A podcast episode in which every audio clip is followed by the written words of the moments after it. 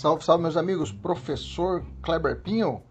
Vamos falar hoje sobre dois princípios basilares, são chamados princípios formadores da proteção da criança e adolescente. Então vamos lá, vamos falar agora sobre princípios então formadores da criança e adolescente. São dois princípios: o princípio da, do superior interesse da criança e o princípio da prioridade absoluta.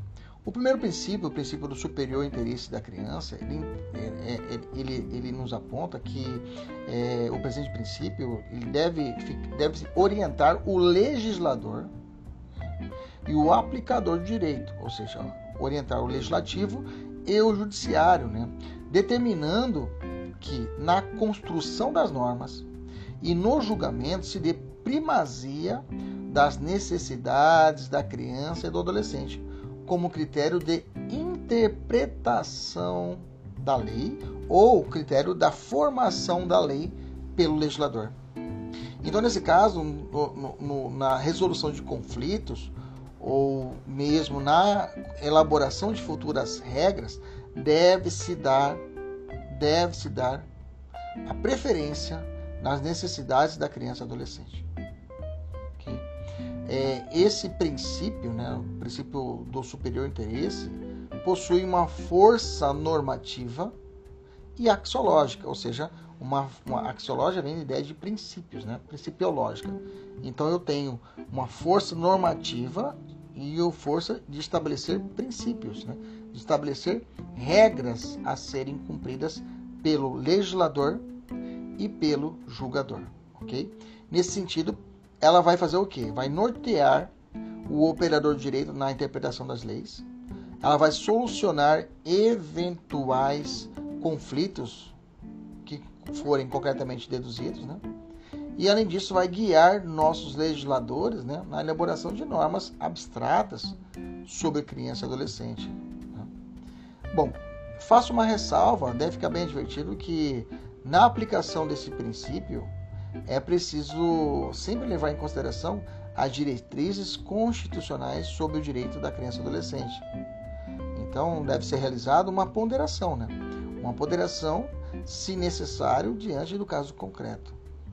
Dessa forma, tem que se evitar o uso exagerado e equivocado dessa norma geral abstrata, sendo certo que mesmo não, que o mesmo não deve ser considerado um cheque em branco, né, para defender a qualquer custo a criança e o adolescente. Então, esse é o posicionamento da Fabiana Zapata e Flávio Frazito. Né? Quer dizer que tem que existir uma parcimônia nessa proteção da criança e adolescente. A proteção é integral. A proteção é integral, mas deve ser utilizado essa parcimônia, essa, essa, essa ponderação diante, por exemplo, de um, de um cometimento de crimes absurdos, um crimes de grande de violência para um rapaz de 17 anos, né? Então, nesse caso, deve ser analisada a ponderação. É claro, tem que ser feita a proteção integral, mas tudo com medida aos outros princípios constitucionais que estejam ali é, de frente. O princípio da vida e o princípio da, da, da superior interesse da criança. Qual vai ser aplicado? Nesse caso, deve ser realizada uma ponderação, tanto para o legislativo e como para o judiciário. Esse é o alerta que deve ser dado. Não é um cheque em branco, né? a proteção integral à criança e adolescente, superior interesse da criança. Beleza? Segundo princípio, o princípio da absoluta. O princípio da absoluta prioridade, estou falando princípio, princípio da absoluta prioridade à criança, né? O princípio da prioridade absoluta, né? Da prioridade absoluta, né? É, ele trata o seguinte, tem, ele tem previsão constitucional, né? No artigo 227 e infraconstitucional no artigo 4 do ECA. O artigo 4 dispõe o seguinte: é dever da família, da comunidade, da sociedade em geral e do poder público assegurar com absoluta prioridade a efetivação dos direitos referente à vida, à saúde, à alimentação, à educação, ao esporte, ao lazer, à profissionalização, à cultura, à dignidade, ao respeito, à liberdade e à convivência familiar e comunitária.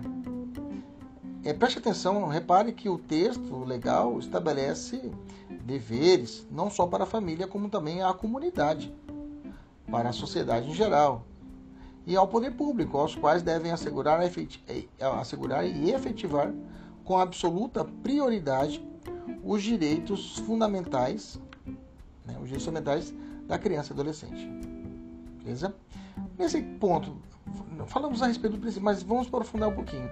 A interferência da defensoria pública, nesse caso, é, não ocorre somente no âmbito extrajudicial ou ocorre além do âmbito extrajudicial.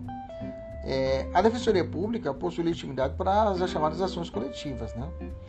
É, assim, os seguintes dispositivos conferem legitimidade à Defensoria Pública. Estou falando do artigo 5 inciso 2 da Lei 7.347 de 85, que é a Lei de Ação Civil Pública. O artigo 5 da Lei Complementar 8094, né, que é próprio que trata do, do, do, do Estatuto da, da, Defensoria Pública, né, da Lei Institucional da Defensoria Pública. Então, esses dois estatutos, esses dois diplomas, né,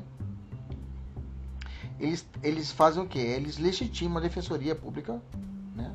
E por meio que foi consagrado, inclusive, isso por meio da, da emenda constitucional 80 de 2014, né? No artigo 134 da Constituição Federal, bem como no artigo 185 do novo Código de Processo Civil, permitem a ação da defensoria pública no âmbito é, extrajudicial e judicial na forma coletiva. Beleza? Deixa eu imaginar uma situação aqui para a gente poder fechar esse ponto. São Vicente é, uma, é um nome de uma unidade de internação, ou seja, um local onde os adolescentes cumprem a medida socioeducativa de internação. Podemos também chamá-la de unidade de execução de medida socioeducativa. O juiz da vara de infância e juventude recebeu notícia de que na unidade de internação de São Vicente estariam ocorrendo violações de direitos dos adolescentes. Em razão disso, o magistrado instaurou o procedimento verificatório a fim de fazer uma correição da unidade, na unidade para apurar tais fatos, né? inclusive com inspeção judicial. Vale ressaltar que as, que as, as entidades de internação devem, né, que a entidade de internação deve ser constantemente fiscalizada pelo Judiciário, conforme prevê o 95 do ECA. O artigo 191 do ECA prevê que, havendo alguma irregularidade, deverá ser instaurado um procedimento para apuração dos fatos. A Defensoria Pública pediu para intervir e ter acesso aos autos do processo verificatório, a fim de que pudesse velar pelos interesses e direitos fundamentais dos adolescentes ali internados. O magistrado negou, né, sob o argumento que a Defensoria Pública não está linkada no artigo 95 e 191 do ECA. O juiz agiu corretamente? Né? Não, tá? Não agiu corretamente. É que, em verdade, os artigos 95 e 191 do ECA não mencionam né, a Defensoria Pública, tá certo? Não, tá, não consta ali a Defensoria Pública.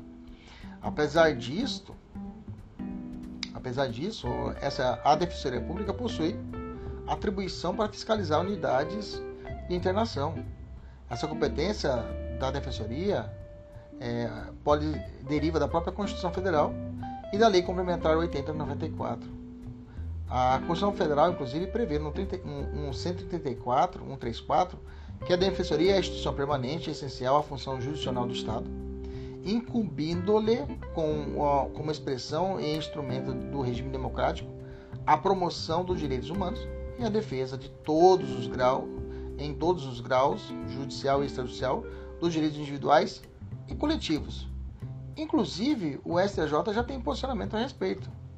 Em 2018, a sexta turma do STJ assim se pronunciou. A Defensoria Pública pode ter acesso aos autos de procedimento verificatório instaurado para inspeção judicial e atividade correcional de unidade de execução de medidas socioeducativas. Beleza? Tranquilo? Bacana. Esse foi o nosso podcast de hoje. Até a próxima. Tchau, tchau.